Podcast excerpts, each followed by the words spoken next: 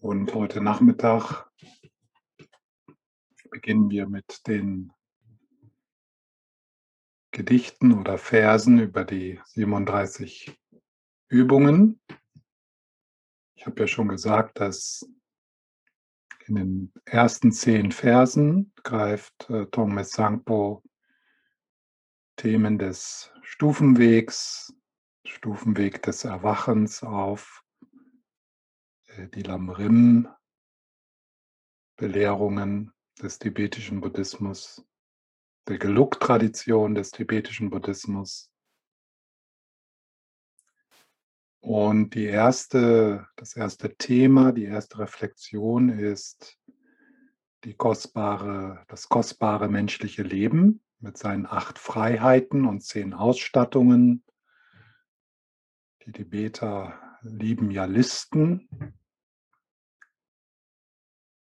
In unserer ersten Meditation werde ich einige dieser Freiheiten oder Ausstattungen einladen zur Reflexion und ähm, noch wichtiger als die Reflexion ist es äh, zu spüren, äh, die Dankbarkeit oder das Staunen, die Wertschätzung unseres Reichtums.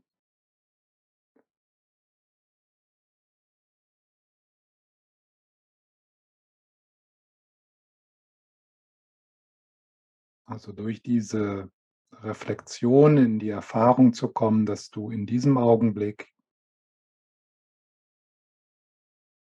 unglaublich reich bist.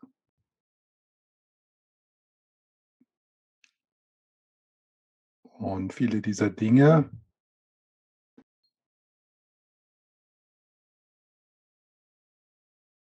in uns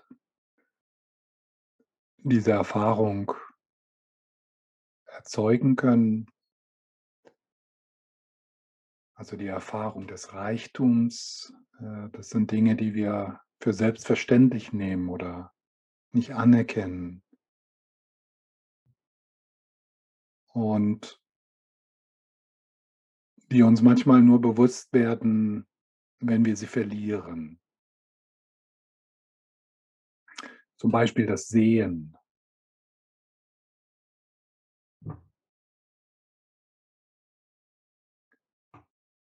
Ich vermute mal,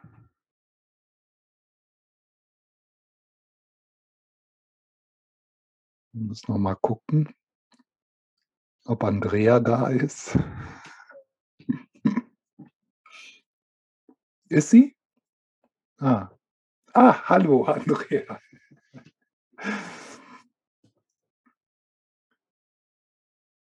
Ja, dann muss ich das irgendwie anders formulieren.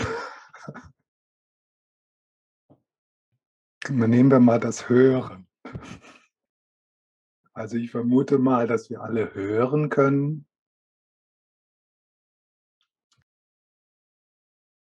Also meine Mutter, äh, nur so ein Beispiel, äh, nicht nur, dass sie ähm, die Kapazität des Hören verliert, son verliert, sondern sie hat auch fast ganz das Sehen verloren. Ja, es ist leicht, das zu übersehen und darüber zu staunen und dankbar zu sein.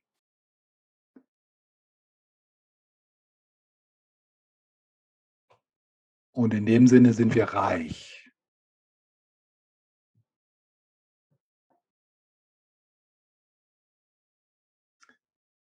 Wir sitzen auf einem Schatz sozusagen und erkennen den nicht.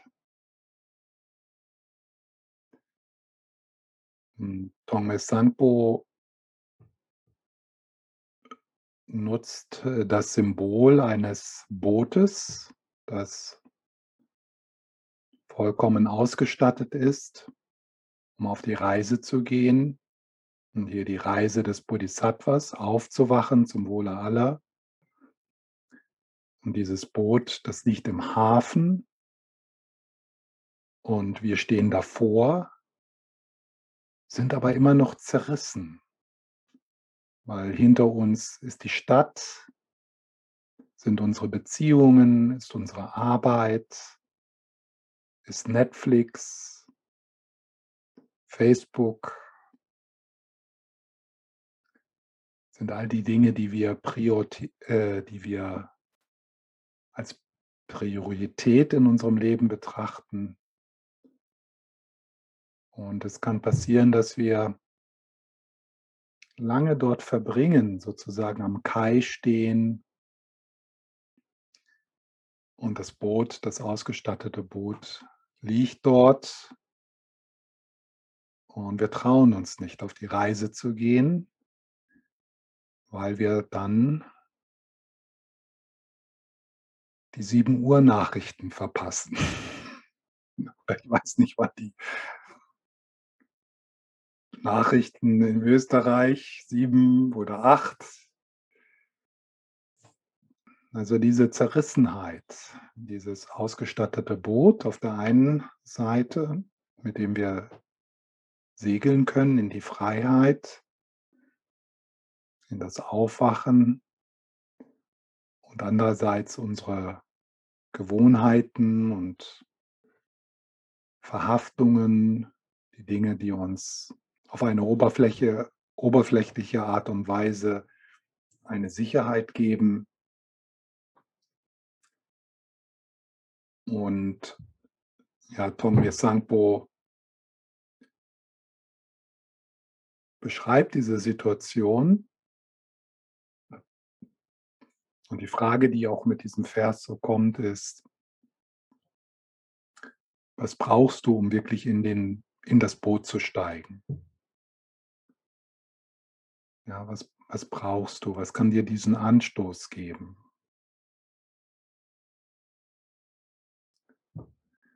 Und was hält dich zurück? Ja, also was hält dich zurück, das zu leben oder das auszudrücken, was dir wirklich wichtig ist? Das zu leben oder das auszudrücken, was dich ruft. Was hält dich zurück? Was blockiert dich?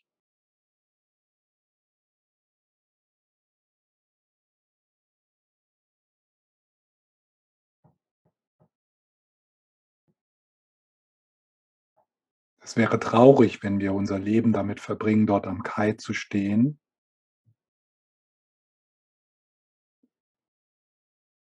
die Chance verpassen, am Kai stehen und dann sterben. Und hier in diesem ersten Vers geht es darum, anzuerkennen, dass dieses Boot da ist. Man muss nur einsteigen. Und das macht natürlich Angst. Ja, es macht Angst, deine Heimat zu verlassen und in die wirkliche Heimat zu segeln, sozusagen. Die provisorische Heimat zu verlassen.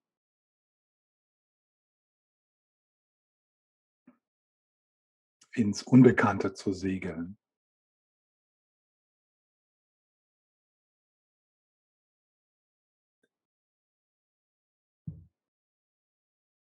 Ja, dann gehen wir wieder in die Haltung, in die Bodhisattva-Haltung mit der Zuversicht und dem Vertrauen, dass erwachtes Gewahrsein schon hier ist. Dass in diesem Augenblick alles, alles, alles, was du brauchst, um zu segeln, um auf die Reise zu gehen,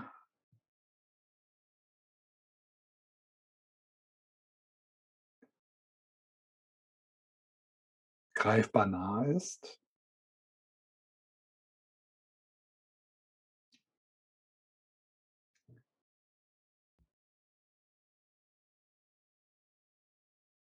Und wenn du dich so in diese Haltung einlässt, erinnerst du dich auch, dass wir zusammensitzen, dass da ein Wir ist, ein gemeinsames Sitzen.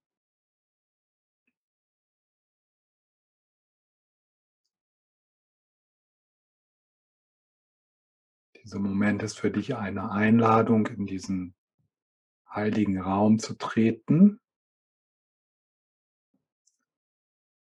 in dem wir geschützt sind von der Präsenz des Buddhas,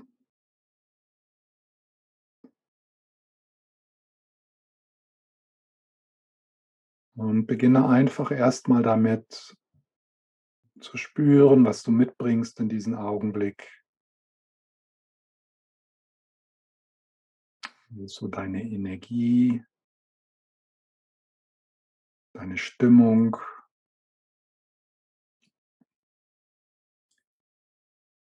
Vielleicht kannst du auch noch die Bewegung des Yogas, den Nachhall spüren.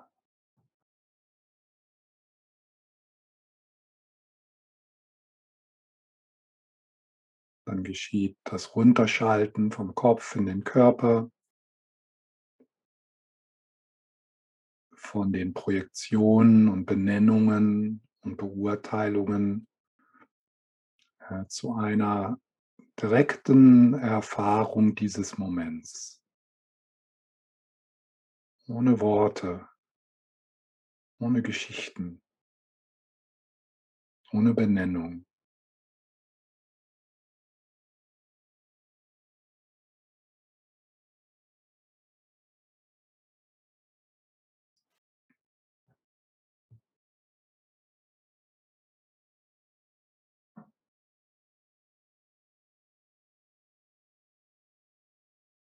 Und dann wieder der Atem, möglicherweise zunächst einmal etwas vertiefen, sodass du wirklich spüren kannst, wie der Einatem deinen ganzen Körper füllt und umarmt.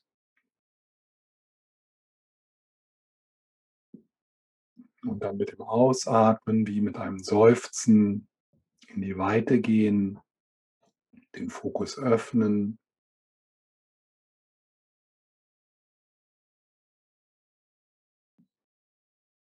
Am Ende des Ausatems eine Lücke. Und dann den Einatmen wie ein Geschenk, wie ein Segen empfangen.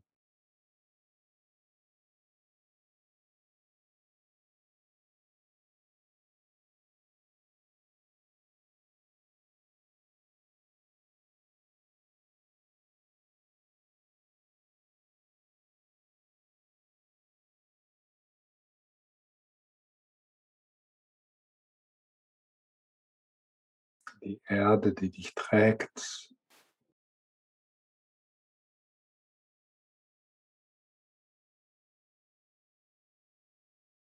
Und das ermöglicht, dass dein, deine Schultern, dein Bauch und dein Gesicht sich etwas entspannen, weicher werden, offener.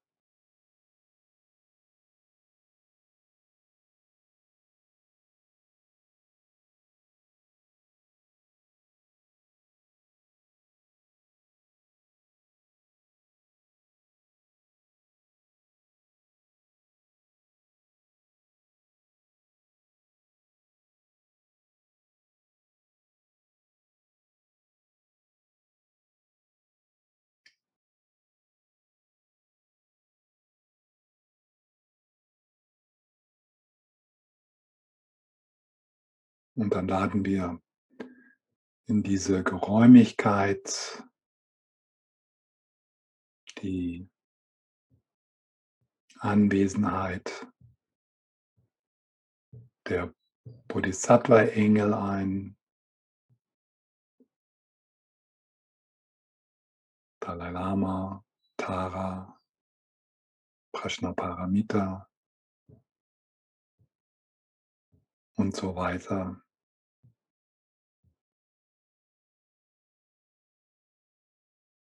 Shenresik, der Buddha des Mitgefühls, Avalokiteshvara.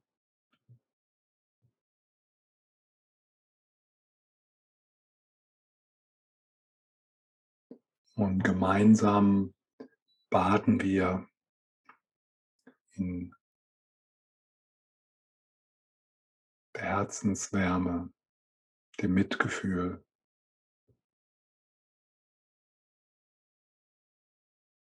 Der Stille mit dem ganzen Körper, von den Fußsohlen bis zum Scheitel. Jede Zelle deines Körpers.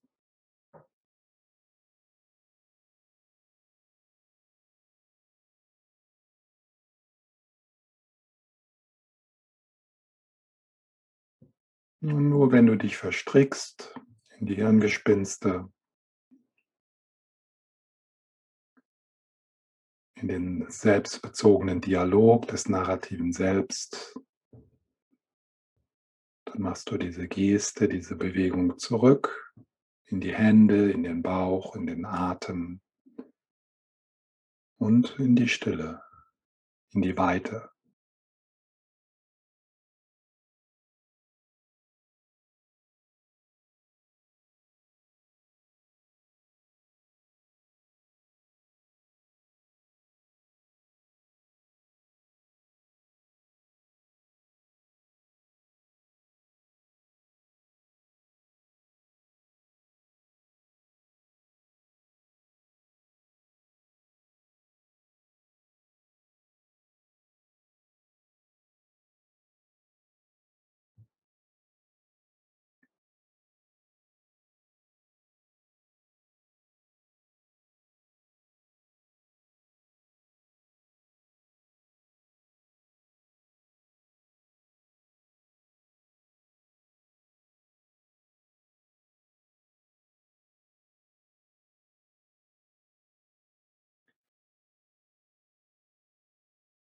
Das Greifen entspannen.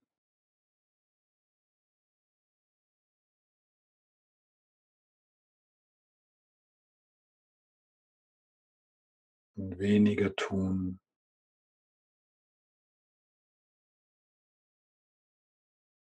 Und alles geschehen lassen.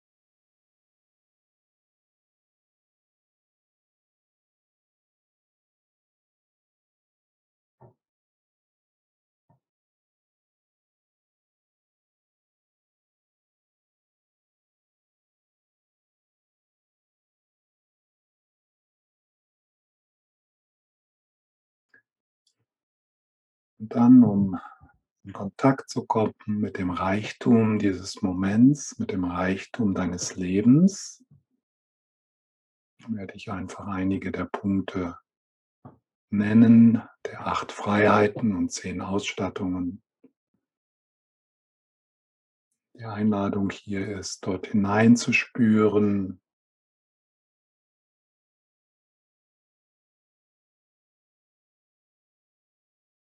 spüren, was in dir geschieht, wenn ich diese Dinge nenne.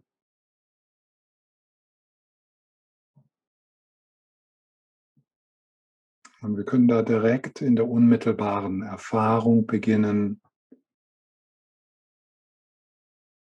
Ich atme, ich lebe, ich geschehe.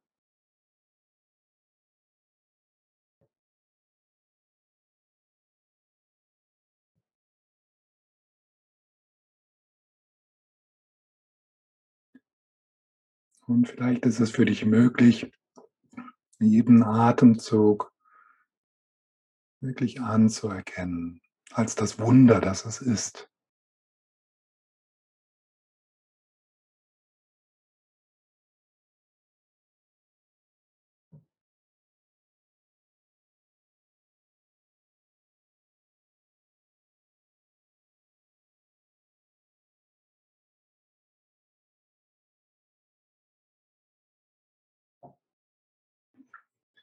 In diesem Moment gibt es ja viele, viele Menschen, die alles dafür geben würden,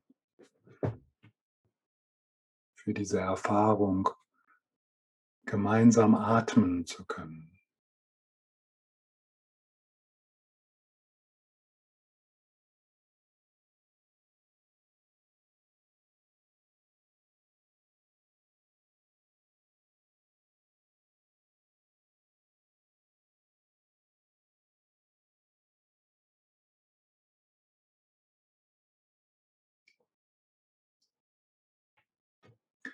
Und nicht nur das Atmen geschieht einfach als ein Wunder, sondern auch das Hören,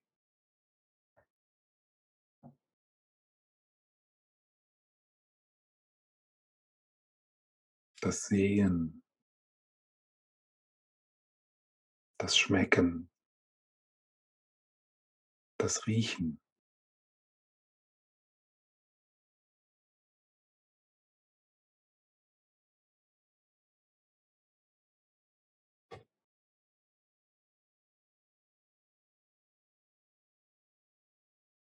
Und auch das Spüren, das körperlich Spüren,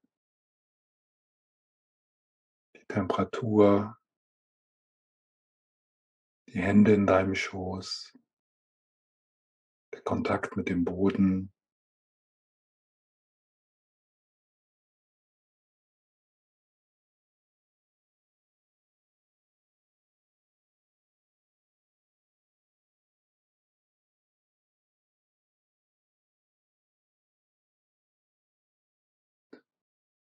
Und auch Gefühle und Stimmungen spüren zu können. Und anzuerkennen, dass in diesem Augenblick bist du nicht überwältigt von dem, was geschieht.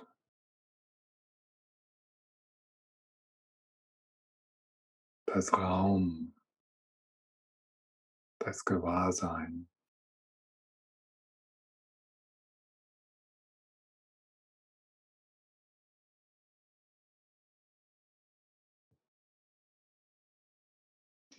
Und eines der Gefühle, zu denen du fähig bist, ist das Gefühl von Herzenswärme, von Lieben, von Freundschaft.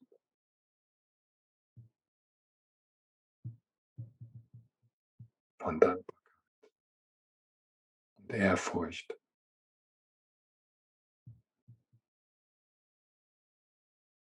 Unser Gefühlsleben ist so reich.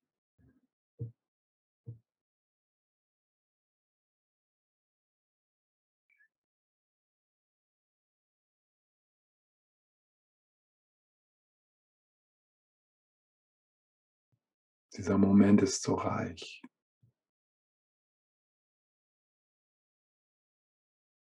Es muss gar nichts Besonderes passieren, weil dieser Moment, so wie er ist, ist ganz besonders, ganz magisch, ganz außergewöhnlich.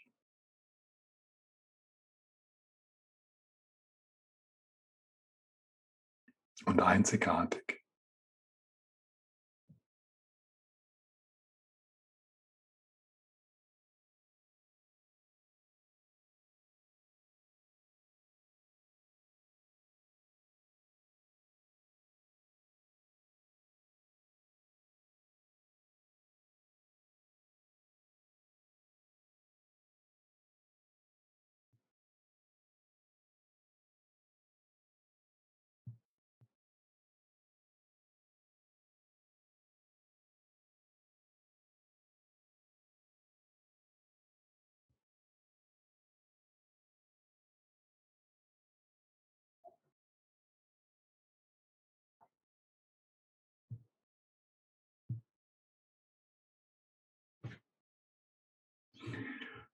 Ein anderer Aspekt des kostbaren menschlichen Lebens ist, dass wir in diesem, an diesem Tag, an diesem Nachmittag Wasser haben.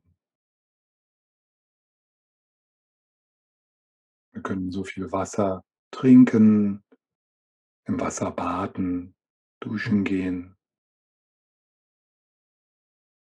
Und wie kostbar das ist.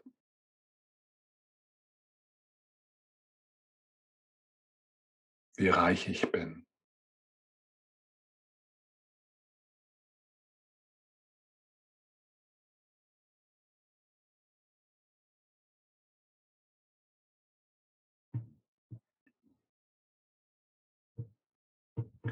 Und nicht nur das, wir haben auch zu essen. Wir haben zu essen heute. Wir haben alle heute wahrscheinlich schon gegessen. Und wenn wir heute Abend etwas essen wollen, dann können wir das.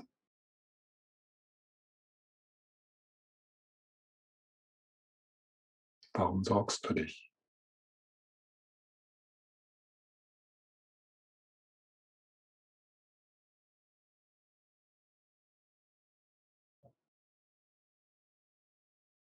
Und nicht nur das, sondern wir auch haben alle ein Bett. Ist vielleicht nicht unser eigenes, höchstwahrscheinlich, aber wir werden alle heute ein Bett, einen Schutzraum, einen Raum haben, in dem wir schlafen können. Wie kostbar das ist.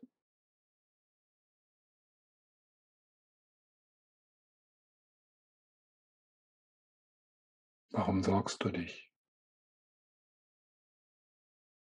Hast heute zu essen, zu trinken und ein Bett.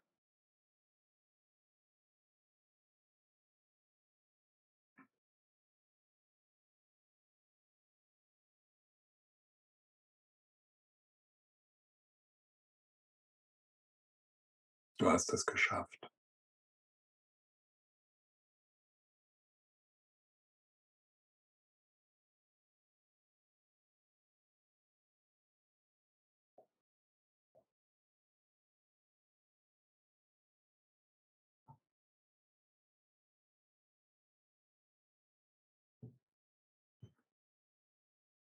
Und eine andere Quelle ist die Anerkennung, dass du nicht alleine bist.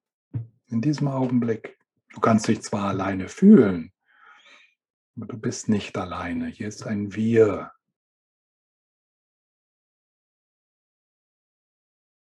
Hier sind deine spirituelle Freund, Freunde und Freundinnen.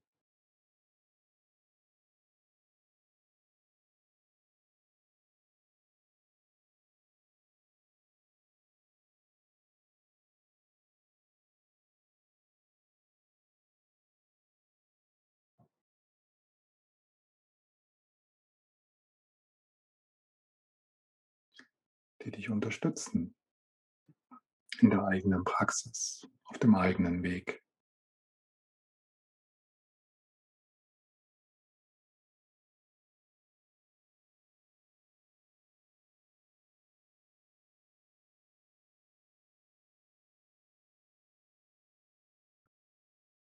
Einer der wichtigsten Aspekte des kostbaren menschlichen Lebens ist unser Zugang zu den Belehrungen, zum Dharma, wie kostbar das ist, wie reich uns das macht, was für einen Schatz wir dort gefunden haben. Und dass wir Zugang haben zu den Büchern, zu den Belehrungen, zu den Meistern dieser Tradition. Dass wir Retreat machen können, an so einem Wochenende teilnehmen können, Videos schauen können und Aufnahmen hören.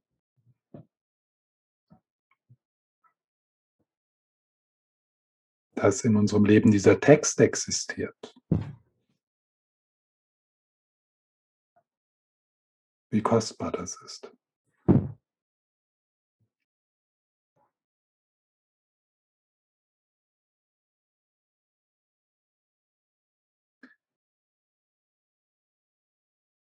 Und all die anderen Belehrungen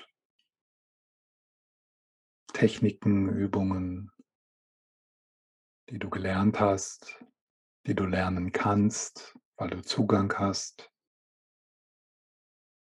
wie kostbar das ist.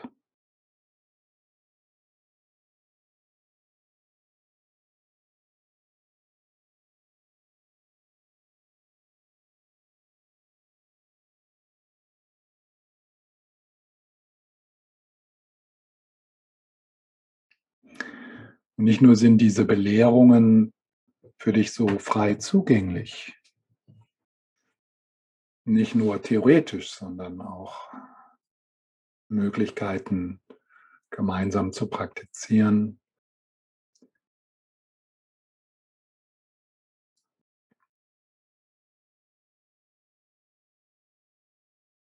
Das ist so kostbar. Nicht nur das, sondern von deiner Seite ist dort ein Interesse, eine, eine Offenheit, dich einlassen zu können. Irgendwie hast du diese Neugierde mitge mitgenommen, die war in dir.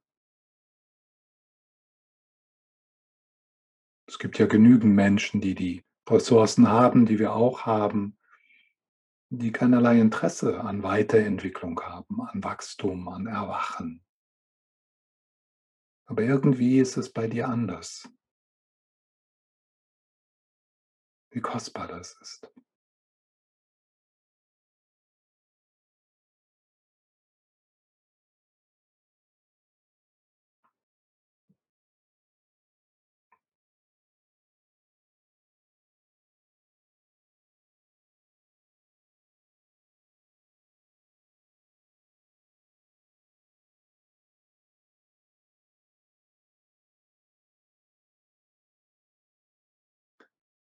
Ja, der Atem, das körperliche Spürbare in der Gegenwärtigkeit.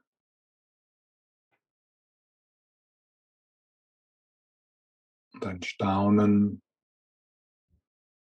eine Wertschätzung, eine Dankbarkeit, dass du reich bist.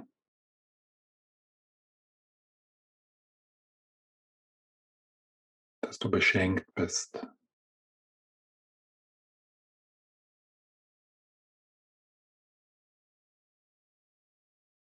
Dass dieses voll ausgestattete Boot dir zur Verfügung steht.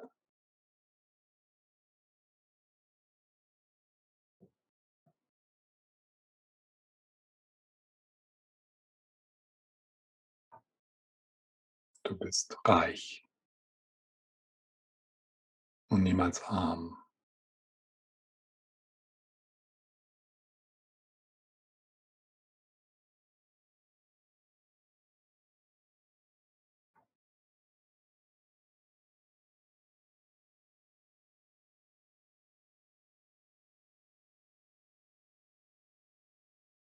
Und bemerke, was diese Reflexionen in dir auslösen,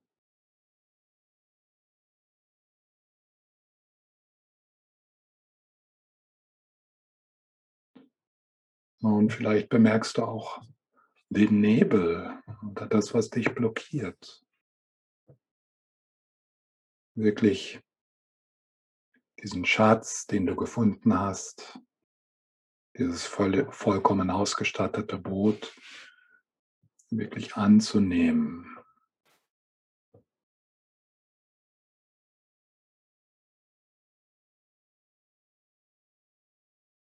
Die Gewohnheiten des Mangels, die Gewohnheiten, es ist nicht gut genug, die sind sehr stark in uns.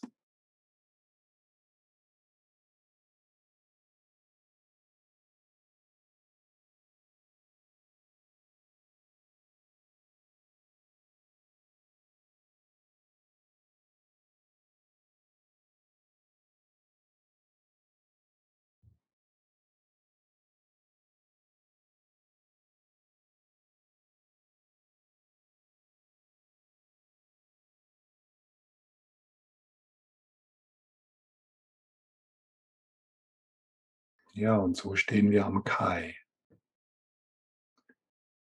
Vor dem völlig ausgestatteten Boot des kostbaren menschlichen Lebens.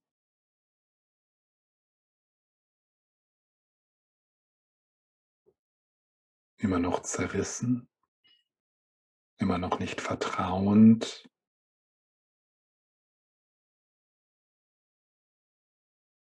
Und was brauchst du, um wirklich in dieses Boot zu steigen?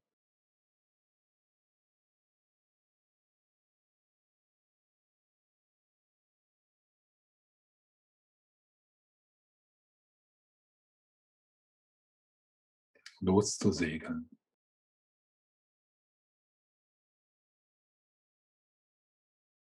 Und was hält dich zurück?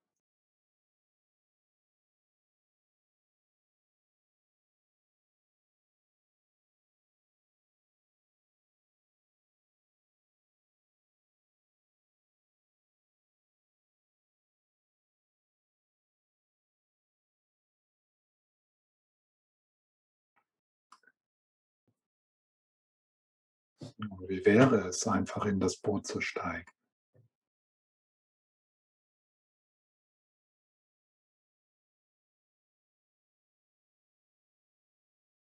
Die Heimat zu verlassen, um in die Heimat zu segeln.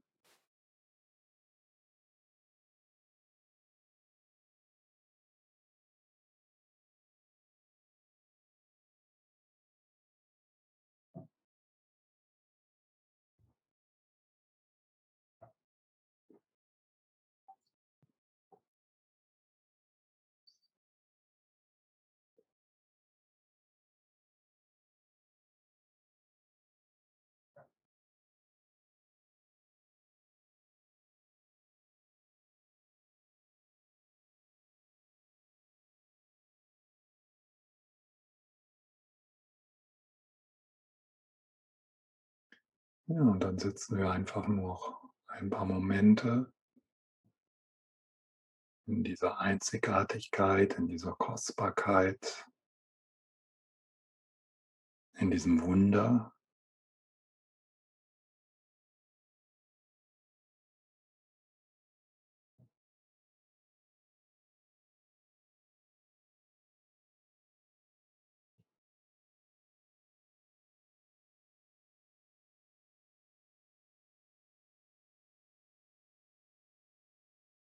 In diesem Reichtum.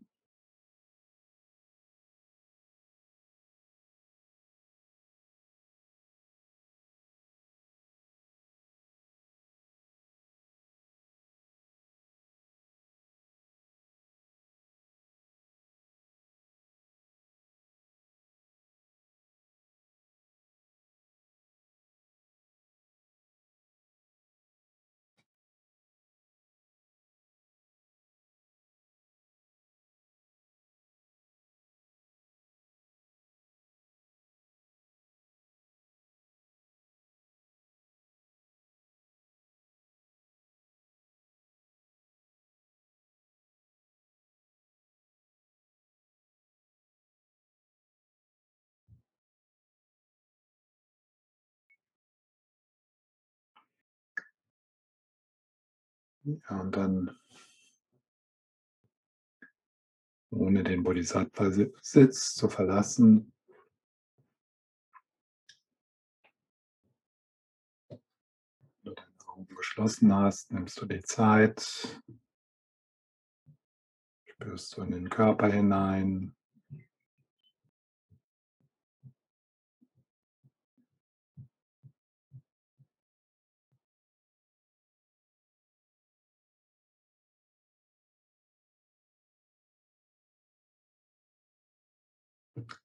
Erfreust dich an dem heiligen Raum, in dem du sitzt.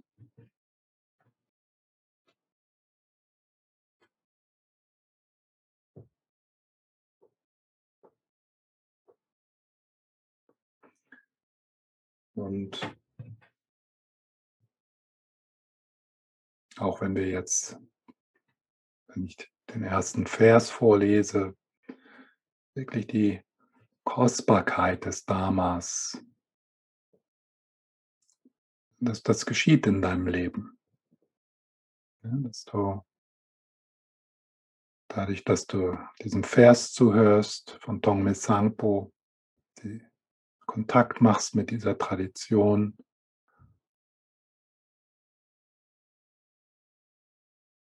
ja, wie kostbar das ist.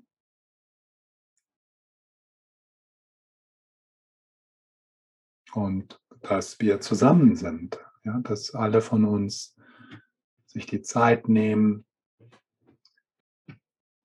gemeinsam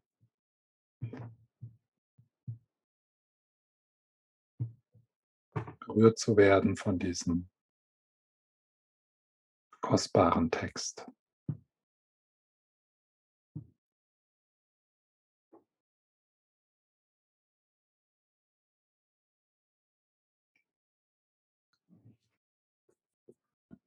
So, wenn ihr Fragen habt, dann könnt ihr mich unterbrechen oder im Chat schreiben.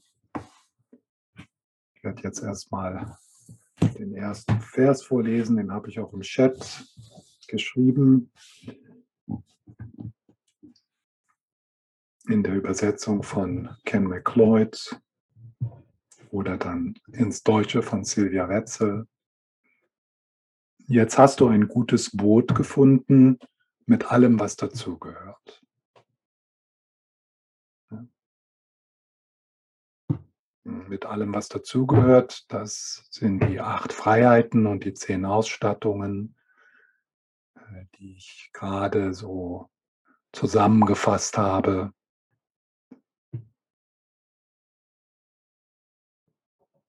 Das ist nicht leicht zu finden.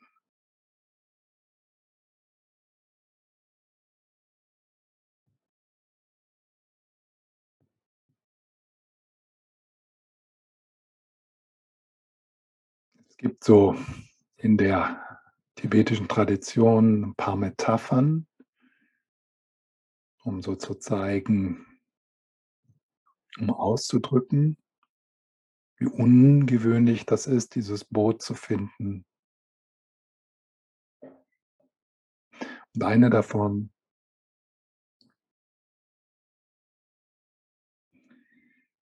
ist diese Schildkröte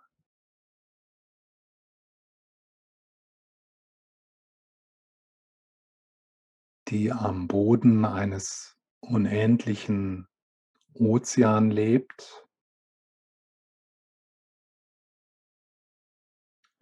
Und auf diesem Ozean schwimmt ein goldener Ring der durch die Wellen und Winde, durch über den Ozean getrieben wird. Und alle 100 Jahre taucht diese Schildkröte aus der Tiefe auf, um einen Atemzug zu nehmen. Und die Wahrscheinlichkeit, dieses kostbare Boot in deinem Leben zu haben, ist so groß wie die Wahrscheinlichkeit, dass diese Schildkröte, die alle 100 Jahre in diesem unendlichen Ozean auftaucht, auftaucht und ihren Hals durch den Ring steckt. Es ist also ziemlich unmöglich, Also überhaupt nicht vergleichbar mit Lotteriespielen. Ja.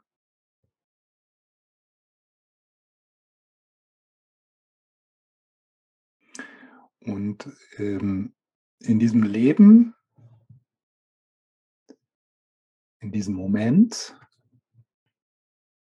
tauchen wir auf mit dem Kopf in diesem goldenen Ring.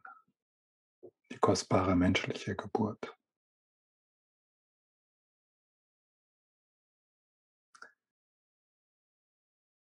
dieses Boot, was da am Kai liegt, in das wir einfach einsteigen können.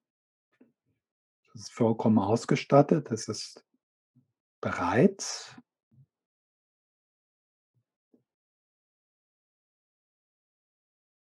Das ist keine Kreuzfahrtboot, in dem man sich vergnügt und 'ne gute Zeit hat. Ich meine, gute Zeiten, das ist nicht schlecht, ja, aber wofür? Wofür? Wofür hast du gute Zeit?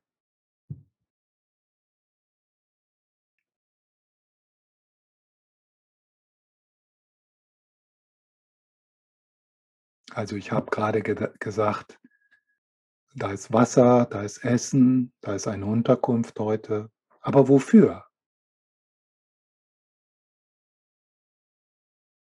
Da ist Sehen, da ist Hören, da ist Spüren, da ist Denken. Aber wofür?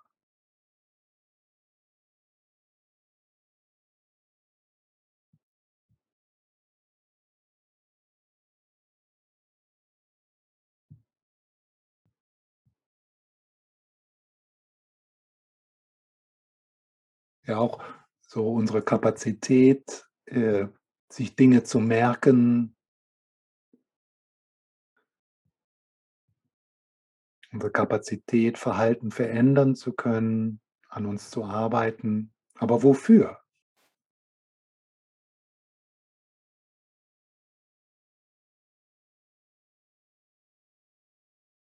Um am Ende unseres Lebens im Altersheim zu sitzen und dann zu sterben?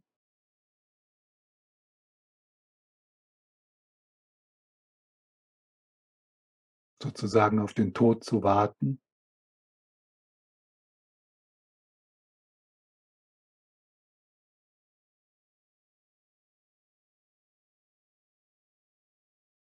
Um schöne Dinge zu sehen gutes Essen zu essen angenehme Erfahrungen zu machen. Wofür? Was ist der Sinn von all dem?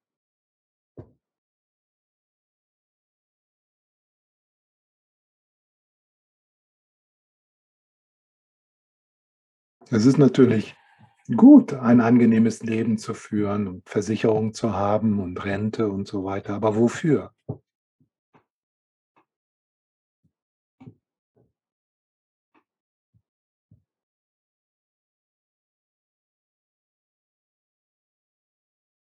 Natürlich ist es gut, gesund zu sein zu heilen. Aber wofür?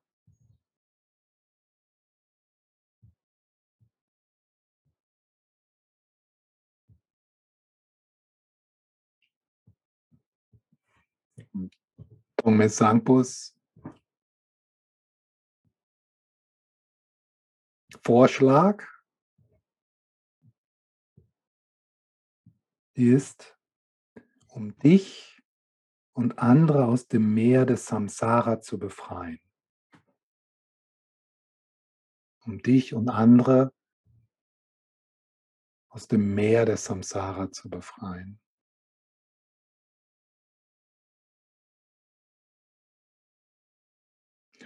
Und Samsara hier ist nicht irgendwie 'n Ort, ja? Oder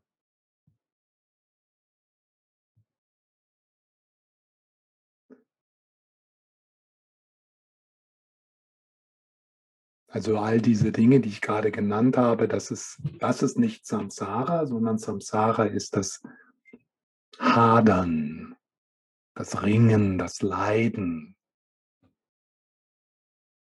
Das entsteht, wenn wir unsere Projektionen, unsere Benennungen, unsere Konzepte, unsere Geschichten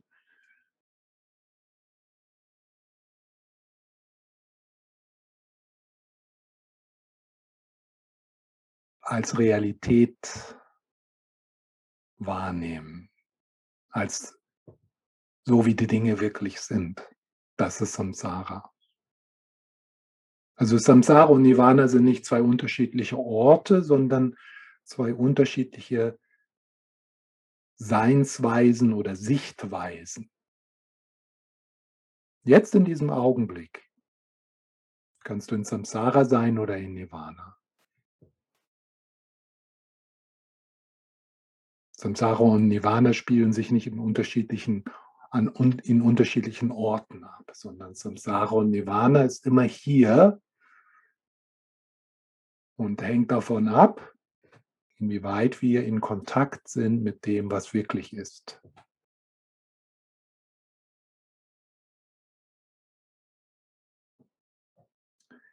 Um dich und andere aus dem Meer des Samsara zu befreien, übe stetig, Tag und Nacht.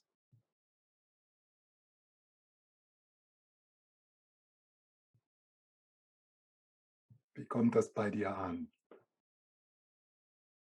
Übe stetig, Tag und Nacht. Stefan, kann ich was sagen? Ja. Ja. Äh, eben, übe stetig Tag und Nacht und so weiter. Also wenn man in dieses Boot einsteigt, das ja ganz bestimmt ein gutes Boot ist, das heißt für mich, also wenn ich das Wort wörtlich nehme, muss eine buddhistische Nonne werden und alles hinter mir lassen. Ne? das ist ja schon etwas radikal. Da brauche ich noch ein Weilchen, bis ich dort mhm. angekommen bin an diesem Punkt. Aber in der Zwischenzeit, ich meine, warum bin ich da auf Retreat und, und schon so viele Jahre ist da eine Entwicklung, für die ich unendlich dankbar bin.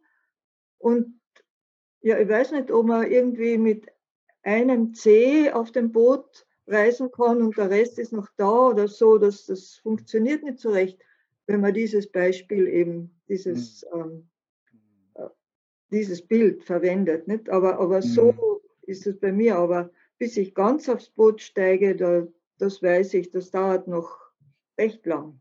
Mhm. Ja. Ja. Also das, äh, was du gerade gesagt hast, ist sicher so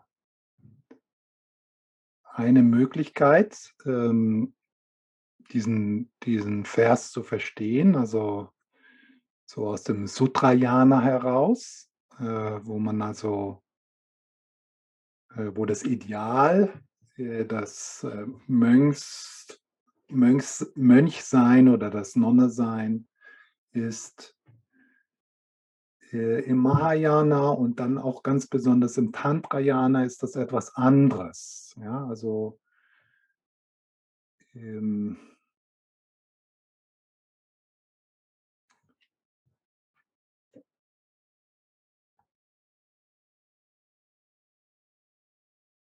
Für uns ist vielleicht eher die Frage, wie bestätigt Tag und Nacht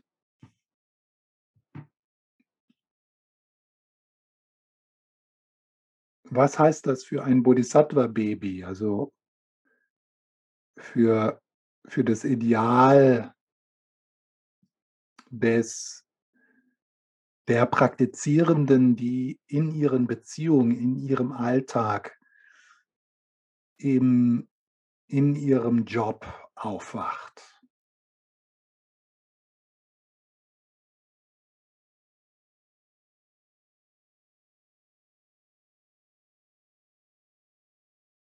Das ist, glaube ich, eher so die Frage für uns.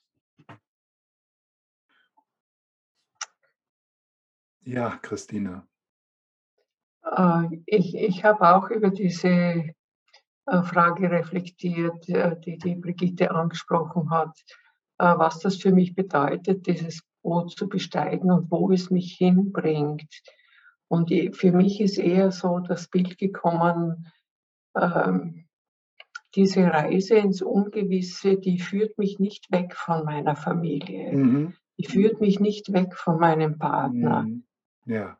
Sondern sie führt mich in einer anderen Weise in die, in die Familie, mhm. in die Beziehung.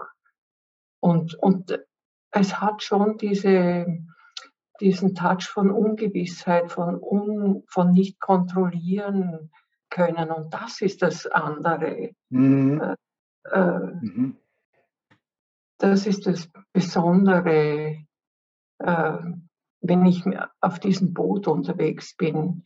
Ich bin deswegen trotzdem in denselben Räumen mit denselben Menschen mhm. irgendwie in Kontakt, aber trotzdem ähm, ja, es ist eine andere innere, äh, ja, ich bin im Kontakt mit diesem Boot vielleicht.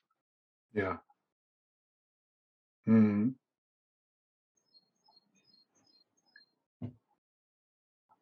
Im nächsten Satz. Darf ich auch noch was sagen?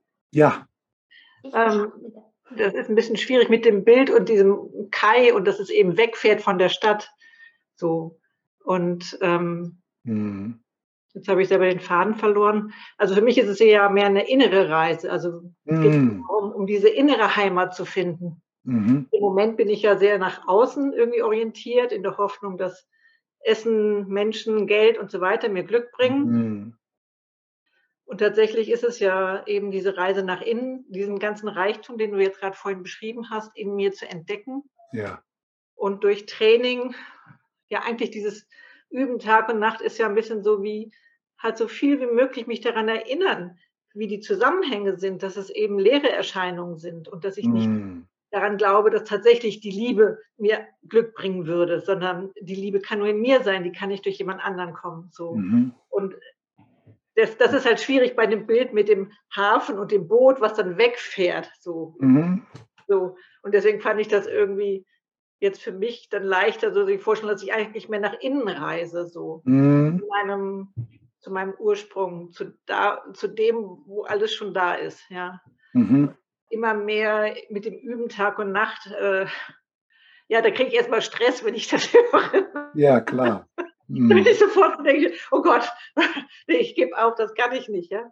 Aber eigentlich ist es ja dieses, dass das ja alles so durchwoben ist. Das sind ja keine getrennten Sachen oder Bereiche oder Samsara ist nicht da und Nirvana ist nicht da, sondern es ist ja ein ständiges immer wieder Erinnern und Aufwachen für Sekunden. Wo bin ich eigentlich und, und das Erkennen. Und dann macht es mir weniger Stress. Mhm. Genau. Weil, also manchmal bin ich natürlich eben einfach dann glotze ich Fernsehen und so weiter. Dann bin ich natürlich, ich will mich manchmal auch benebeln, so, ja. Mhm. Aber ich bin ja trotzdem noch in, in der gleichen Welt, ja. Und ich kann in der gleichen Welt mich gerade benebeln und im nächsten Moment merke ich, oh, ja, ich sitze hier, ich bin bewusst, ich atme, ich höre Vögel draußen so. Also es kann ja so, so ganz in Minuten, Sekundenschnelle switchen, ja. Genau. Ja, und das macht mir weniger Stress. Ja. Und hin und her pendeln, eigentlich so ein bisschen bei der Traumaarbeit, ne, mit dieser Ressourcenarbeit und so weiter. Mhm. Äh, ja, Mhm. das, damit kann ich mich besser verbinden, sagen wir es mal so. Ja. Ob das damit gemeint ist, weiß ich nicht. Aber das wäre jetzt so meine Brücke.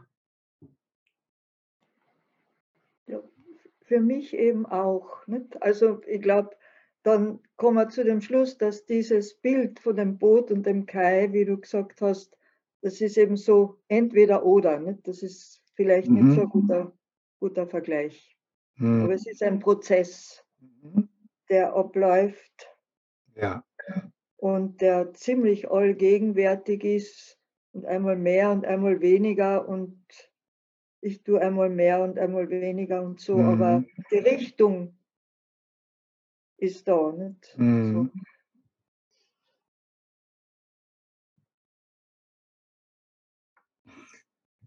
Ja. Darf ich auch noch was dazu sagen? Ja. Ja. Äh, und zwar eben überstetigt Tag und Nacht. Äh, ich verstehe das auch ein bisschen so.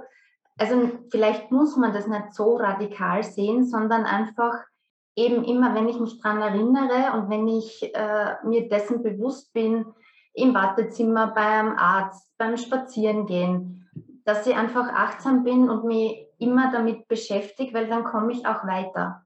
Mhm. Und äh, das mit dem Boot ist schon sehr radikal, ähm, weil es heißt ja auch immer, man soll nicht anhaften an Dingen.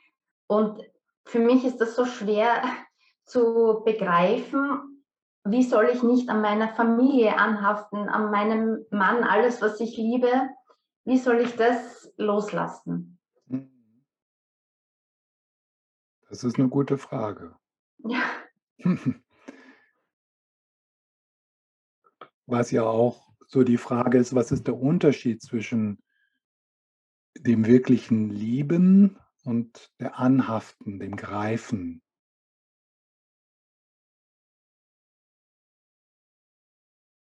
Also wie kann ich lieben, ohne zu greifen? Wie kann ich lieben, ohne etwas zu fordern?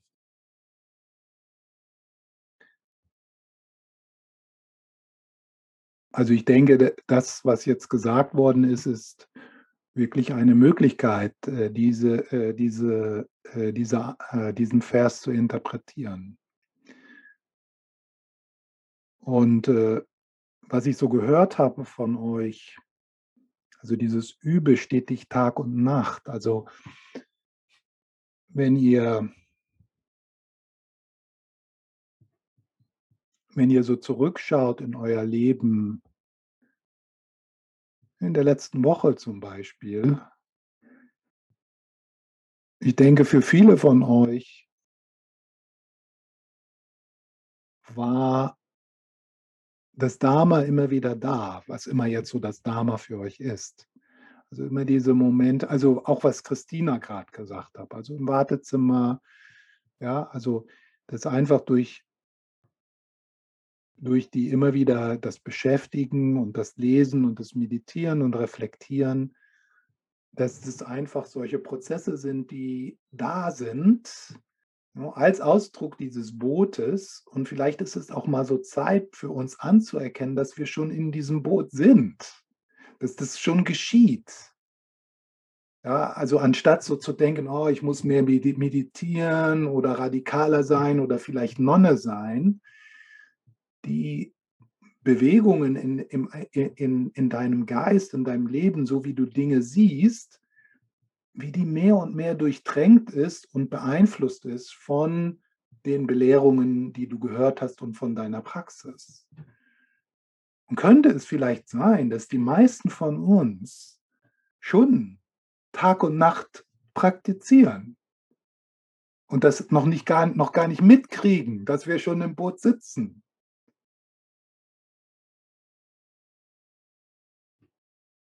kannst du überhaupt, also jetzt für diejenigen, und das sind ja die meisten hier, äh, die schon jetzt so ein paar Jahre äh, oder Jahrzehnte ähm, äh, in Kontakt sind mit den verschiedenen Ausprägungen des Dharmas, muss ja nicht Buddhismus sein, sondern andere Dinge. Kannst du überhaupt einen Tag leben, ohne dass dass da was ist, ja, dass du was bemerkst. Und wenn es ist, was Dorothea, Dorothea gerade gesagt hast, und wenn es ist, jetzt habe ich mich total im Nebel verloren. Aber da ist das Erkennen dessen. Vielleicht nach einer Stunde oder nach zwei Stunden, aber das, das sind diese Momente. Also diejenigen von euch, die schon ein paar buddhistische Bücher gelesen haben, kann man überhaupt noch einen Film gucken, ohne dass da das Dharma ist?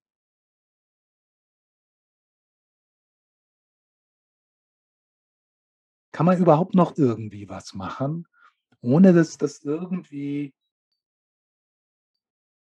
geschieht, interpretiert wird, verarbeitet wird, verdaut wird durch das, was du jetzt schon in deinem Leben gelernt hast.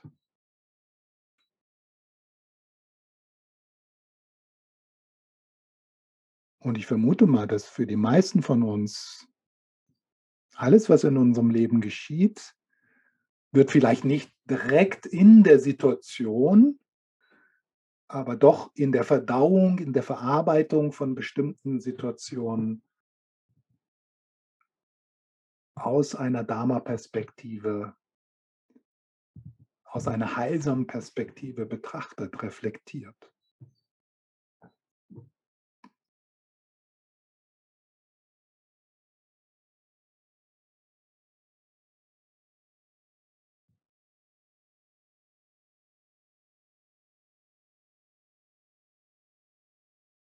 Es kommt vielleicht sogar, oder das ist vielleicht schon geschehen, dass du irgendwann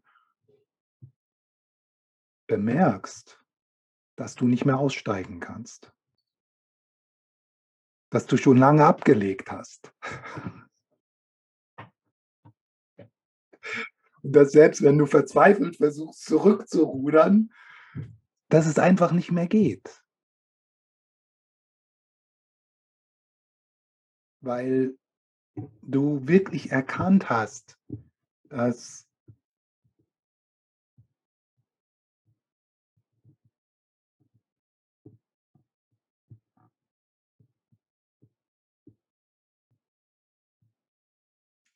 dass das, was,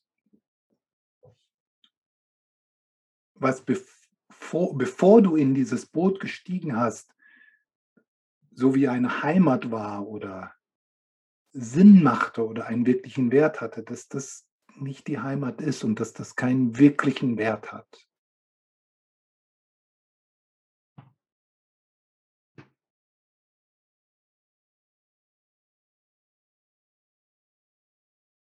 Also schon allein die Frage, die Christina gestellt hat, diese Frage über die Anhaftung, ja, das ist eine Dharma-Frage. Dass diese Frage in, einem, in, in, in unserem Herzen ist und in unserem Geist ist, das ist eine Dharma-Frage. Das ist, das ist Teil des Bootes, das ist Teil der Praxis, sich mit dieser Frage auseinanderzusetzen. Und auch kritisch zu sein, ja.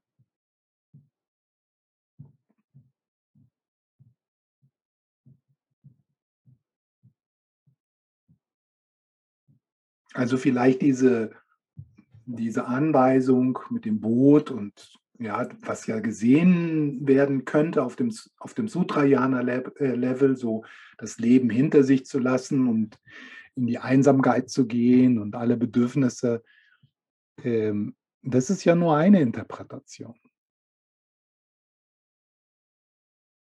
Im Mahayana und dann viel noch mehr im Tantrayana geht es ja wirklich darum, sogar in der Begierde, in der Anhaftung, in der Attraktion, in der Freude aufzuwachen. In der Familie, in der Arbeit, dort, wo wir sind.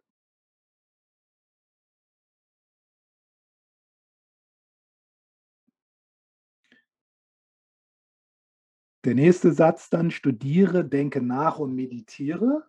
Ja, das ist vielleicht was so einige von euch kennen, auch aus den Lamrim-Belehrungen, ja, so, so eine Sequenz, ja, dass wir also unsere Dharma-Praxis mit dem Studium beginnen, mit dem Lesen, mit dem Hören, Belehrungen hören. Und dann der nächste Schritt wäre dann das Kontemplieren, das Nachdenken, so wie wir das jetzt machen, das Diskutieren, das sich austauschen, äh, an, ja, und das ist ja auch diese Reflexion, das ist ja auch etwas, was im Alltag geschieht, ja. ja dass, dass, dass dort Dharma-Fragen in uns auftauchen. Ja. Das Reflektieren, das Nachdenken. Und, und die dritte Stufe wäre dann äh, die Meditation, wo man dann das, was man gehört hat, und das, was man reflektiert hat, noch mehr so in die Erfahrung bringt, noch mehr in, in die Verkörperung bringt, äh, durch die Meditation. Also jetzt als Beispiel die kostbare menschliche Geburt. Man bekommt also dann erstmal die Belehrungen, hört die Liste von den acht Freiheiten und zehn Ausstattungen und reflektiert darüber, spricht darüber, diskutiert darüber.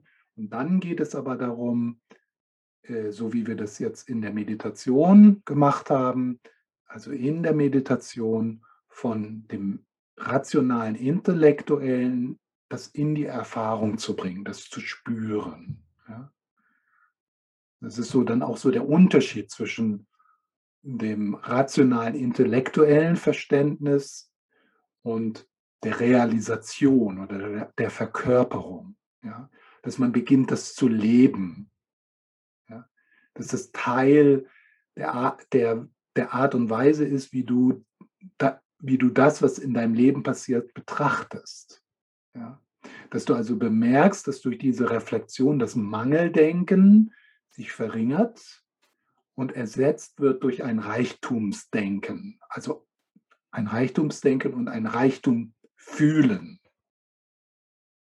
Und das ist dann die Realisation.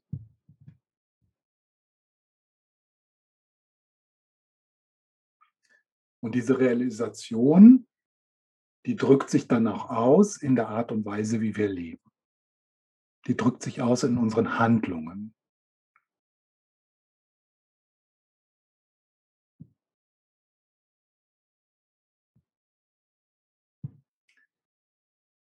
Okay, dann machen wir jetzt noch eine Pause, zehn Minuten.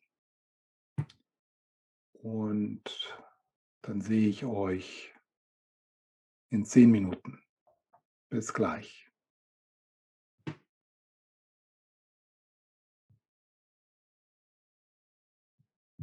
So, dann gehen wir in den zweiten Vers.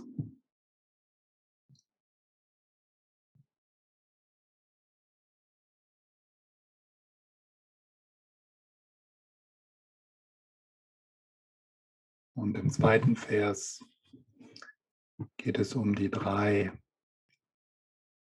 grundlegenden Muster oder Gewohnheiten, die uns ringen lassen mit diesem Moment, die die Ursache für Leid ist.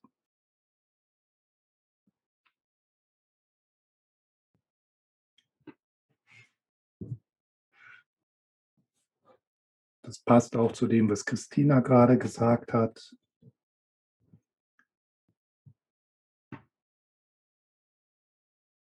Tongme Sampo schreibt, die Anhaftung an Menschen, die dir nahestehen, fesselt dich.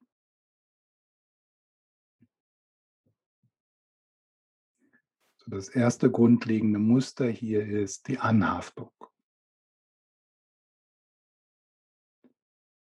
Die Abneigung für deine Gegner brennt wie Feuer in dir. Die Abneigung für deine Gegner brennt wie Feuer in dir.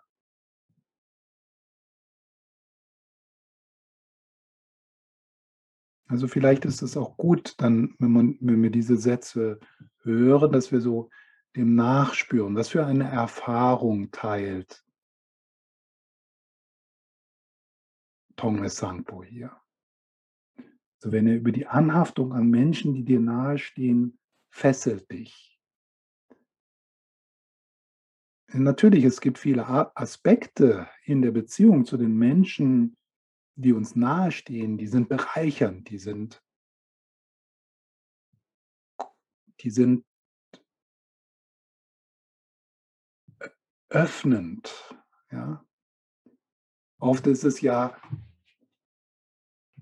dass gerade mit den Menschen, die uns nahestehen, dass, dass wir dort wirkliche Großzügigkeit üben, dass wir wirklich dienen,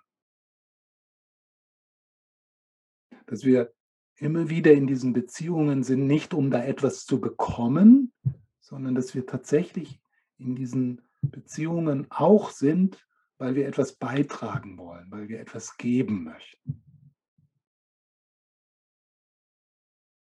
Aber diesen anhaften Aspekt, der uns fesselt, ja, also darum geht es, den, den zu spüren. Und das heißt jetzt natürlich nicht, dass wir uns aus diesen Beziehungen entfernen, sondern dass wir das Heilsame stärken und das Fesselnde entspannen.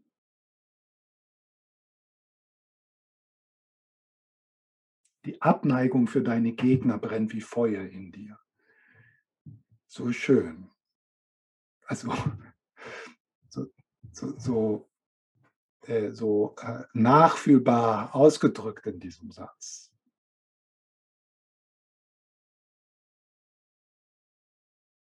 dass äh, die Abneigung für deine Gegner wie ein Gift ist in, in unserem Herzen.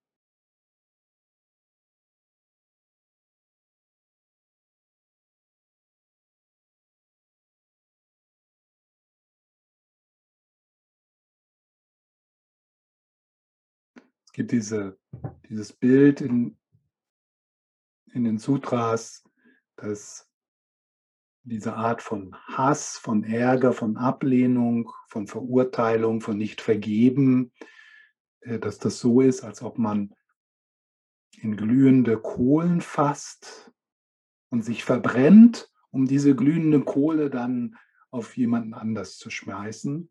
Aber das geht nicht, ohne sich selbst zu verbrennen, ohne sich selbst zu vergiften.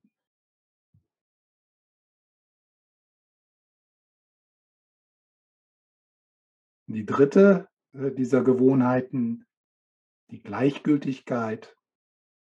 Gleichgültigkeit gegenüber dem, was ansteht, ist wie ein schwarzes Loch.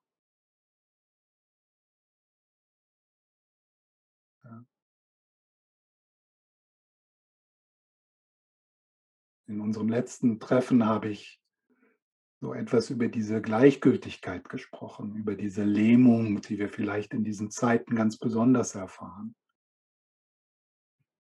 Dieses sich schwer fühlen, gleichgültig, die Vitalität, die Freude verlieren, die Kreativität. So ein Einfrieren.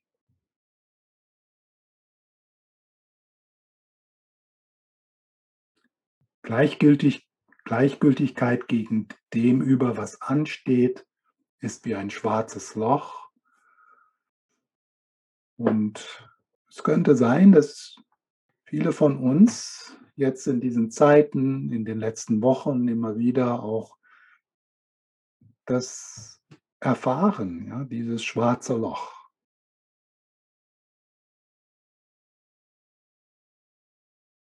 Verlasse deine Heimat. Da ist das wieder. Ja? Verlasse deine Heimat. Das ist die Übung eines Bodhisattvas. Und Heimat hier ist die Verstrickung mit diesen drei Gewohnheiten. Das ist die Heimat. Ja, das ist das, was wir gewohnt sind. Das ist die Heimat. Verlasse deine Heimat heißt hier nicht, verlasse deine Familie, verlasse deine Arbeit, sondern verlasse diese, diese Gewohnheiten. Entspanne diese Gewohnheiten. Lasse die hinter dir.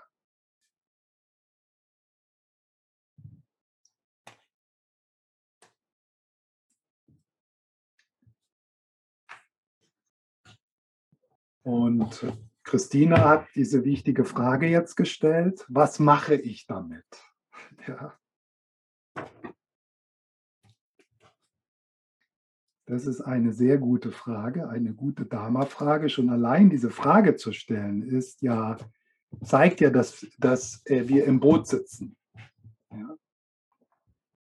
Darf ich noch einen kurzen Kommentar dazu? Ja. Weil äh, das, was du jetzt gerade gesagt hast, äh, dass man sie ja nicht komplett lösen soll von den Beziehungen, sondern nur von den fesselnden Elementen und das Heilsame fördern. Also das hat mir noch nie jemand so erklärt und damit kann man natürlich viel mehr anfangen, wie du musst, du musst sie komplett befreien äh, ja. von allem. Genau. Ja. Mhm. Ja, Aber trotzdem ist, schwierig. Ja, ja, das auf jeden Fall. Es, es steht hier nicht in dem Text, dass das leicht ist oder dass das von einem Tag zum anderen geht, sondern äh, dass das also ein, ein Prozess ist, äh, der, äh, der uns leichter durch, durchs Leben gehen lässt, aber leichter durchs Leben gehen lässt, wie es ist. Also leichter in, unserem, in unserer Familie Erleichterung, nicht Erleuchtung, sondern Erleichterung in, in unserer Familie und in unserer Arbeit. Ja? Indem wir die Heimat verlassen, also das Gewohnte verlassen, und das ist die Reaktivität. Ja? Das ist das, was wir verlassen. Ja? Und da ist sicher auch, was Brigitte gesagt hat, äh, dem kann ich auch zustimmen, äh, dass das so ein Hin- und Herpendeln ist. Ja? Dass das jetzt nicht so ist, für uns, dass es da diesen Moment gibt, wo wir das verlassen haben, sondern dass das so, dass das ein Kontinuum ist, ja, wo wir merken, wow, jetzt ist so eine Phase, ein Gespräch, äh, wo äh, die, äh, die Anhaftung oder die Abwehr alles füllt, ja, und dann am nächsten Tag vielleicht mit der gleichen Person, wo dann mehr Heilsames da ist und weniger äh, die Schwere, die Enge, die Anhaftung, die Abwehr oder die Gleichgültigkeit. Ja, so ein Kontinuum. Und äh, das, das Verlassen äh, oder das Verlassen haben, das ist das Ideal, der Kompass. Und jetzt können wir natürlich fragen, okay, wie üben wir das Verlassen? Ja, also äh, was können wir tun?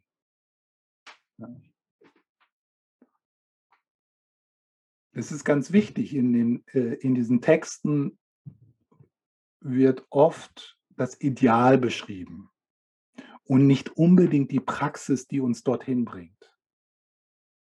Und das wird oft verwechselt.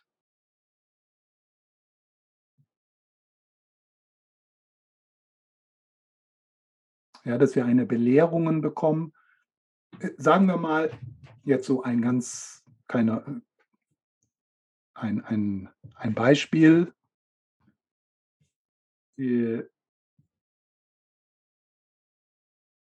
wenn du jetzt in einem Text, in einer Anweisung hörst, entspann dich doch einfach.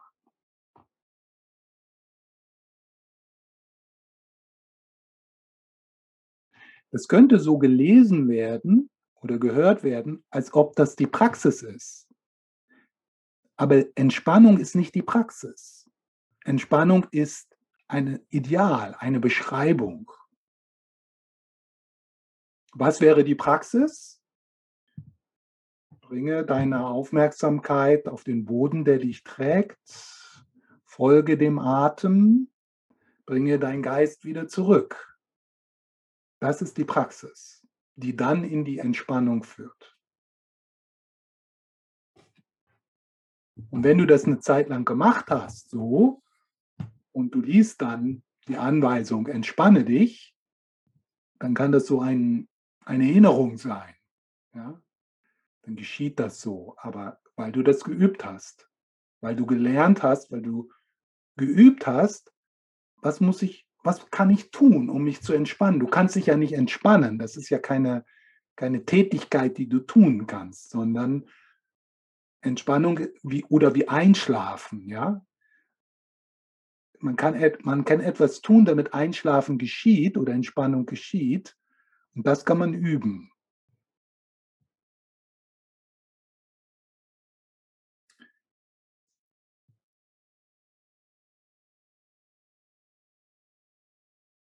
Und äh, bei Ken McLeod gibt so drei Vorschläge hier. Also wie man mit diesen drei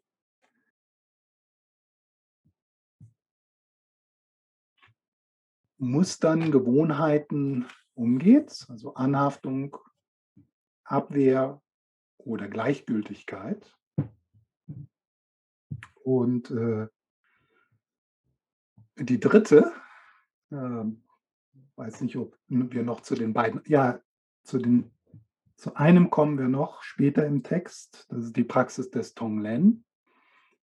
Aber hier das dritte ist so die, eine tantrische Sicht, die in der tantrischen Sicht gehen wir davon aus, dass, ist, dass in diesen Gewohnheiten ein Weisheitsaspekt ist. Also es geht nicht darum, diese Gewohnheiten, Anhaftung, Abwehr, Gleichgültigkeit loszuwerden, sondern umzuwandeln. Und er beschreibt das so. Siehst du eine Person, eine Sache oder eine Person, die du magst, öffne dich für die gesamte Erfahrung, für die Person oder das Objekt und für die Anziehung in dir.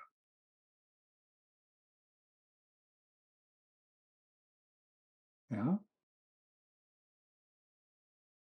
Also wenn, wenn man Anhaftung bemerkt, hier nicht, oh Gott, oh Gott, was mache ich jetzt?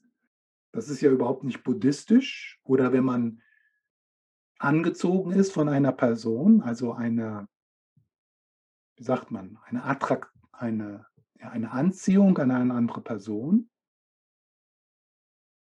das ja auf, auf der Sutra-Ebene einen schlechten Ruf hat. Ja, oh, ich bin angehaftet, ja, bloß nicht. Das ist gefährlich.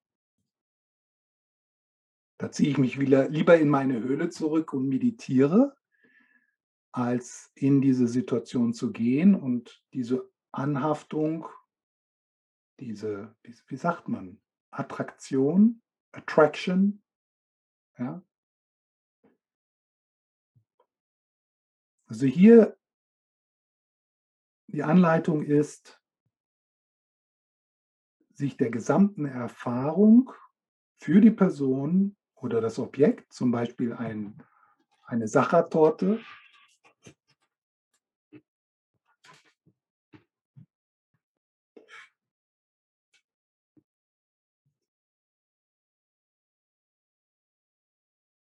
vollkommen zu öffnen und auch die Vitalität in der, in der Anziehung, in der, in der Attraktion. Ist nicht das richtige Wort, aber ihr wisst, was ich meine. Sich zu öffnen. Durch Anziehung. Vielleicht Anziehung, Stefan. Anziehung. Ja, aber was, wie nennt man das, wenn zwei Leute sich. Oder hin, hin, Hinziehung oder Anziehung. Wie bitte? Attraktivität? Attraktivität, ja. Und wie, wie ist das Verb von Attraktivität? Jemanden attraktiv finden, ein ja, Verb gibt es okay. nicht. Jemanden attraktiv finden. Ja. Ja, genau. Jemanden attraktiv finden. Also hier die, äh, die Anleitung sich diesem jemanden attraktiv finden oder eine Torte attraktiv finden, sich diese Energie vollkommen zu öffnen, der Vitalität darin. Ich glaube, das Wort ist vielleicht begehrenswert. Begehrenswert. Begehrenswert ja, findet. ja, begehrenswert, ja. Mhm.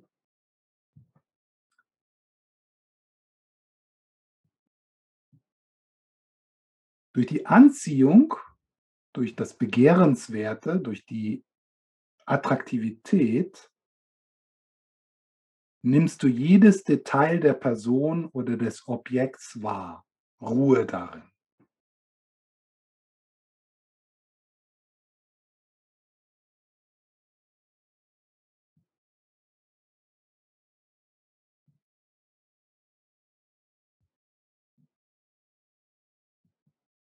Dieses jedes Detail der Person oder des Objektes wahrnehmen, das ist der Weisheitsaspekt in der Attraktivität.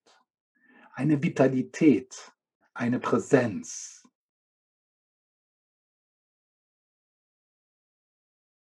Ruhe darin.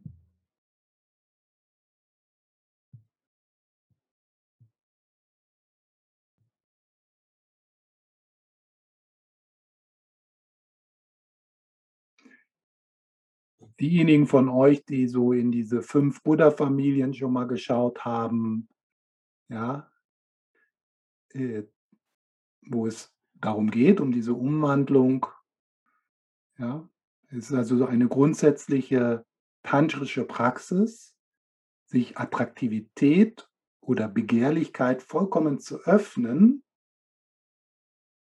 und die Energie dort drin führt dann dazu, dass wir präsenter, klarer hier sind.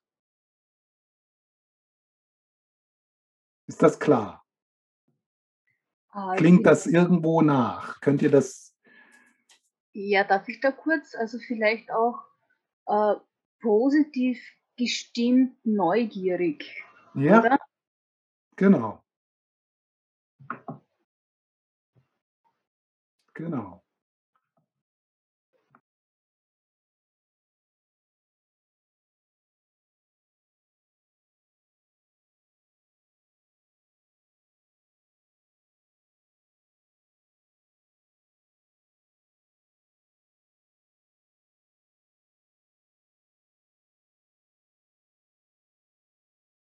Ich habe eine, eine große Freude an dieser Praxis.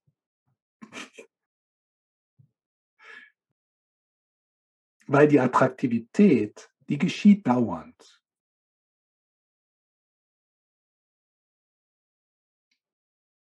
Und auf dem Sutrayana-Level würde ich Abstand nehmen. Ja? Dann isst man keine Sachertorte mehr. Dann geht man, dann geht man nicht in die Cafés.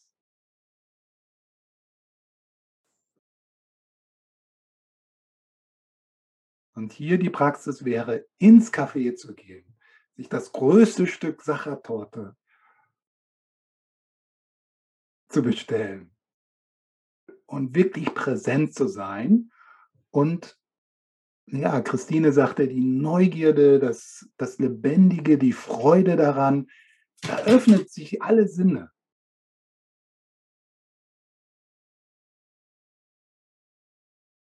Man ist präsent, man nimmt die Einzelheiten wahr.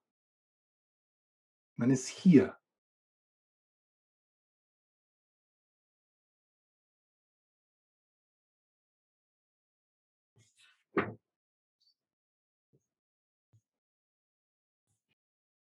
Ja, aber die Anhaftung bleibt, oder?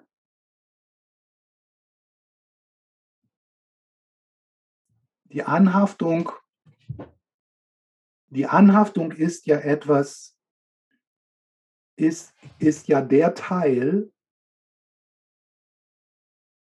in dem man nicht einfach etwas genießen kann, sondern es besitzen will.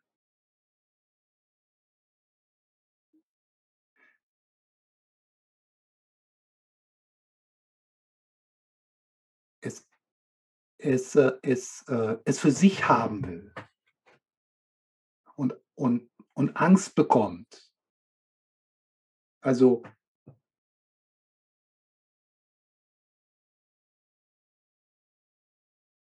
es ist ein, ein, es ist die Kunst, etwas genießen zu können, ohne dass etwas in dir eng wird.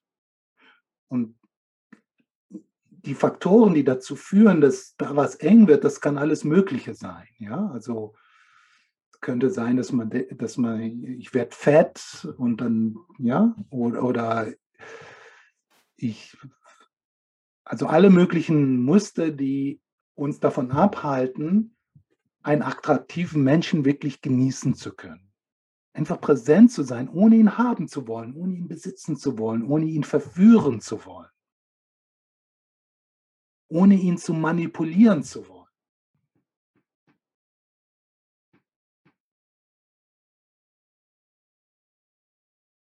Aber mit der Sachertorte, so eine, so, da so eine Unterscheidung zu finden zwischen einem offenen, einer offenen Freude an Schönheit und die Blume rauszureißen und nach Hause zu bringen und dann vertrocknet sie oder also sowas. Ja? Also die, diese, diese, dieses, ja. Ist dann auch eine Umwandlung. Es ist eine Umwandlung. Die, also die Energie, die in der Attraktion ist, wird etwas Heilsames, etwas Belebendes. Es wacht dich, es wacht dich auf, anstatt dich in den Schlaf zu, zu, zu bringen. Das ist eigentlich die viel schönere Variante, mit dem fertig zu werden. Es ist, ja, es ist die schönere, aber auch die gefährlichere Variante. Aber in, in Bezug auf die Sachertorte kann es doch heißen, dass man eben das Stück Torte ohne Schuldgefühle isst, zum Beispiel, nicht? dass man es voll genießt. Genau. Aber wenn du dann jedes Mal eben, wenn du eine Sachertorte siehst, jedes Mal da zugreifst und das voll genießt, dann wird schon wieder ein bisschen gefährlich. Ne? Ja. Und Wäre es vielleicht möglich, eine Sachertorte zu bestellen und sie zu feiern und sie nicht zu essen? Naja. Naja. Wenn ich sie bestelle, dann will ich, schon, will ich sie schon essen. ja. Ja, ja, das ist, wie, Aber wenn man, sonst wirst ja bald Sacher dort süchtig, nicht? Und das ist ja dann wieder ja, anhaft. ja, ja, die, Sü So die Sucht, das ist ja, da- das ist ja Teil des, des Engen, ja, ja. Ja. Ja, es ist dann irgendwie so die Kunst, da die Balance zu finden. Ne? Also so, das ist schwierig. Und deswegen äh, macht es auch Sinn, so eine äh, in der eigenen Praxis so, so, so sozusagen ein Fuß im Sutrayana und der, der andere im Tantrayana. Ja? Äh, Und in der tibetischen Tradition ist das ja auch so. Und äh, die Tendenz ist erstmal erstmal so, um erstmal so den ersten Raum zu schaffen, um diese Dinge überhaupt wahrzunehmen, dass man erstmal nicht ins Café geht. Ja, äh, ja das macht Sinn.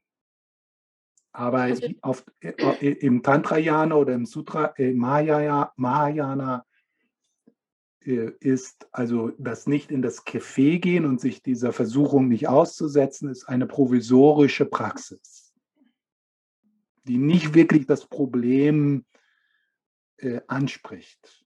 Ja. Stefan, und wie passt das zusammen? Das heißt doch auch immer, dass man die guten Eigenschaften eigentlich auf den anderen projiziert. Das ist sowieso aus sich heraus, also das Stück Sachertorte hat aus sich heraus ja nicht diese Qualitäten, sondern das ist alles eine Projektion. Aber das kriege ich gerade nicht zusammen. Kannst du mir da helfen?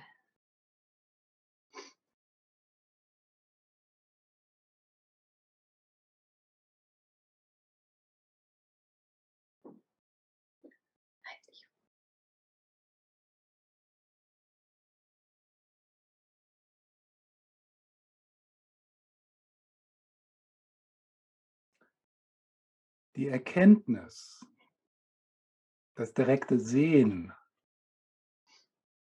dass ein Regenbogen leer ist und nicht beständig, nichts ist, was man sich in die Tasche stecken kann, unterminiert nicht die Schönheit des Regenbogens.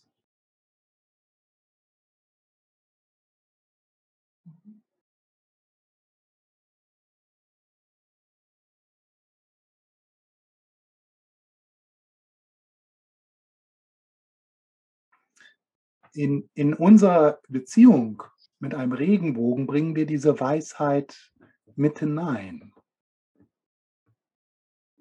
Mit der Sachertorte ist es schwieriger. Aber die Sachertorte oder dieser unglaublich attraktive Mann ist auch nur ein Regenbogen. Und trotzdem schön. Mhm.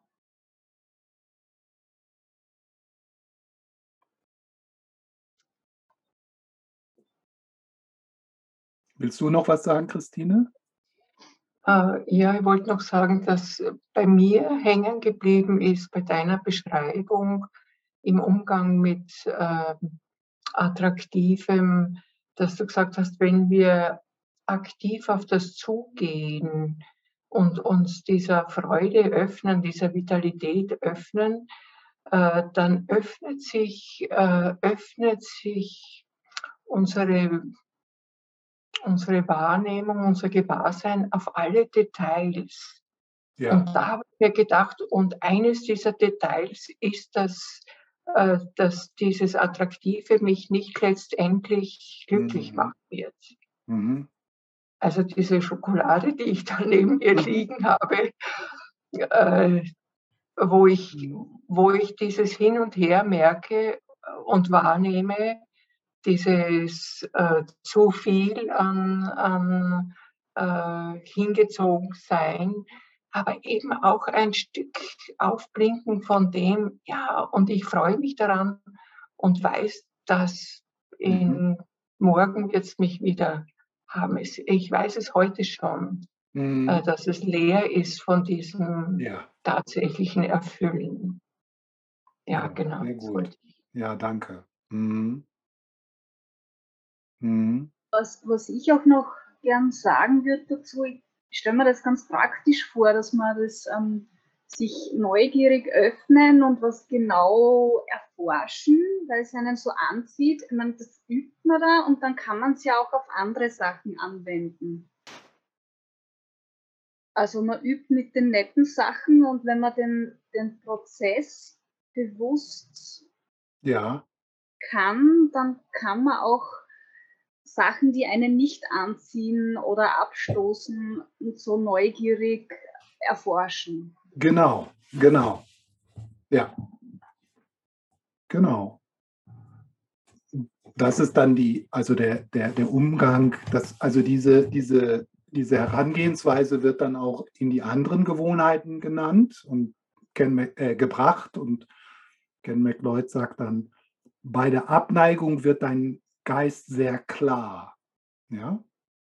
Ruhe darin. Das ist der Weisheitsaspekt des Ärgers, ja? die Klarheit.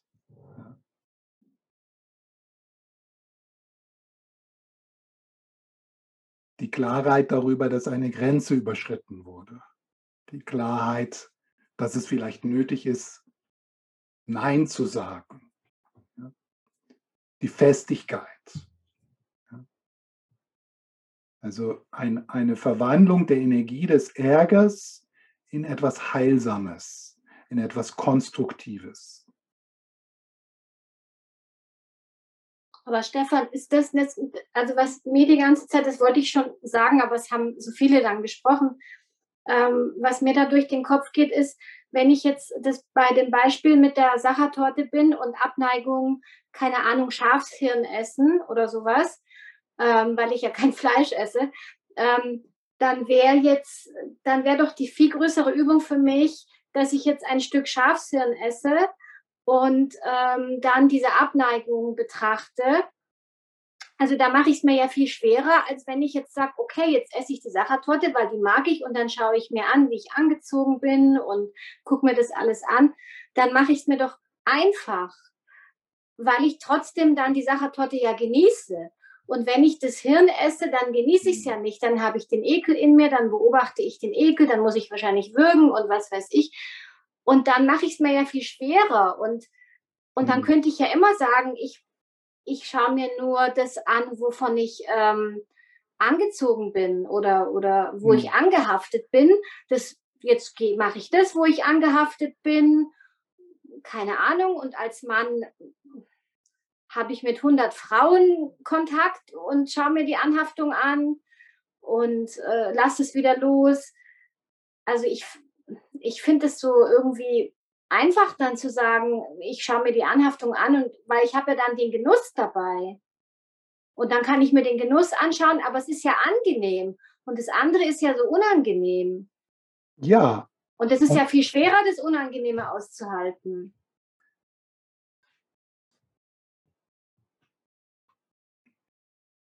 Einfach und angenehm ist gut.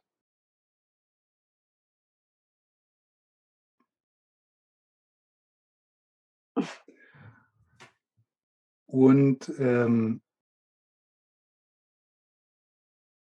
es ist nicht so, dass das jetzt eine, Aus, äh, eine Einladung ist, nur mit dem einen Muster zu arbeiten und mit den anderen nicht.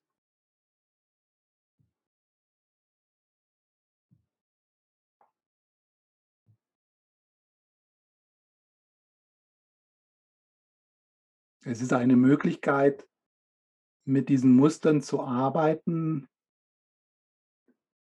wenn sie auftauchen in unserem Leben.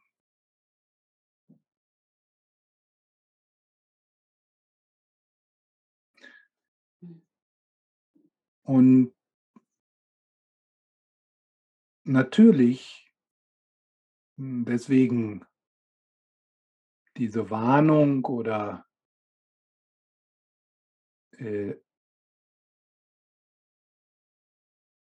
äh, natürlich ist das, äh, diese, diese Art der Praxis keine, keine Aufforderung in einen hedonistischen Lebensstil, in einen rücksichtslosen Lebensstil. Und das ist, das ist, diese, das ist die Gefahr, dass wir, deswegen wird die tantrische Sichtweise auch nicht am Anfang gelehrt. Wenn du genügend vorbereitet bist durch den Stufenweg, dann ist dieses Beispiel, was du sagst, als Mann, ich würde mich da auch wehren, das kann man auch sagen als Frau mit 100, äh, äh, mit 100 äh, Frauen zu schlafen, das wäre ja Ausdruck einer rücksichtslosen, einer hedonistischen Sichtweise.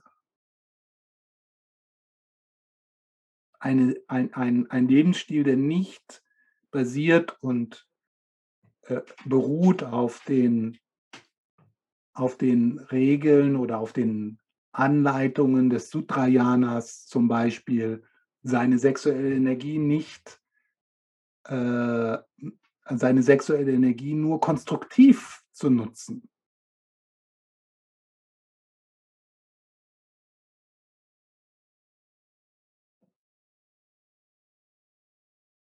Also diese Praxis der, der Umwandlung der drei Geistesgifte, wie das manchmal genannt wird, die Umwandlung dieser drei Geistesgifte ist, ist keine einfache Praxis, die wir wirklich vorsichtig und auch eingebettet in, in, in ein Sutrayana-Training, ja, beginnen sich dem zu nähern, ohne sich und anderen Schaden zuzufügen.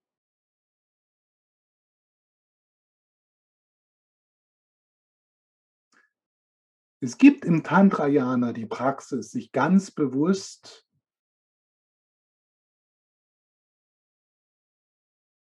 Situationen auszusetzen, die ekelhaft sind, die angsteinflößend sind.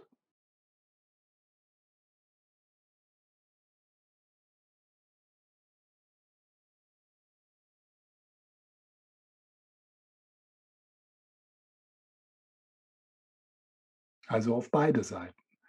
Und dann Tantrayana bewusst Situationen aufsuchen, wo diese, wo Begierde aufsteigt und Situationen bewusst aufzusuchen, wo Ekel oder Ablehnung oder Wut auftaucht.